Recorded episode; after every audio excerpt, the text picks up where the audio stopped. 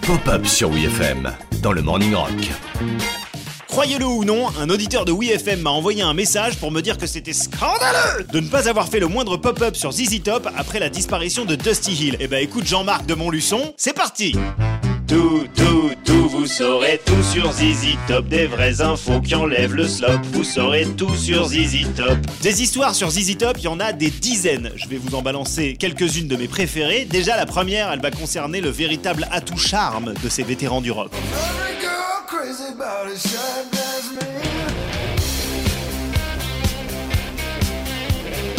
Évidemment, ZZ Top sans la barbe, c'est pas vraiment ZZ Top. Et pourtant, pourtant, il y a un mec dans le groupe qui n'est pas pourvu d'une fantastique touffe de chauffe-menton, alors que son blaze, c'est Frank Barbe. Non mais c'est une blague Non, c'est pas une blague. Frank Beard est le batteur de ZZ Top, et même s'il a parfois tenté la petite moustache ou s'est timidement laissé pousser un bouc, il n'a jamais osé rivaliser avec la luxuriante faune faciale de Billy Gibbons et Dusty Hill. C'est une vraie barbe de patriarche que tu t'es collé là. Il y a même une marque de rasoir qui leur a proposé un million de dollars pour qu'ils se rasent dans une pub télé. Ils ont dit non.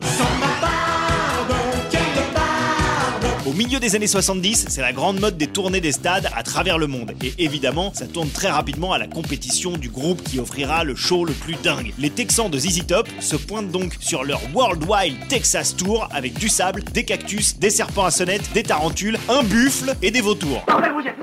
Pendant les concerts, dès que Frank Beard se mettait à jouer moins vite, le vautour pensait qu'il était mort et se rapprochait de lui pour le bouffer. Il fallait qu'il gesticule dans tous les sens pour faire fuir le charognard. Ça met un peu d'ambiance.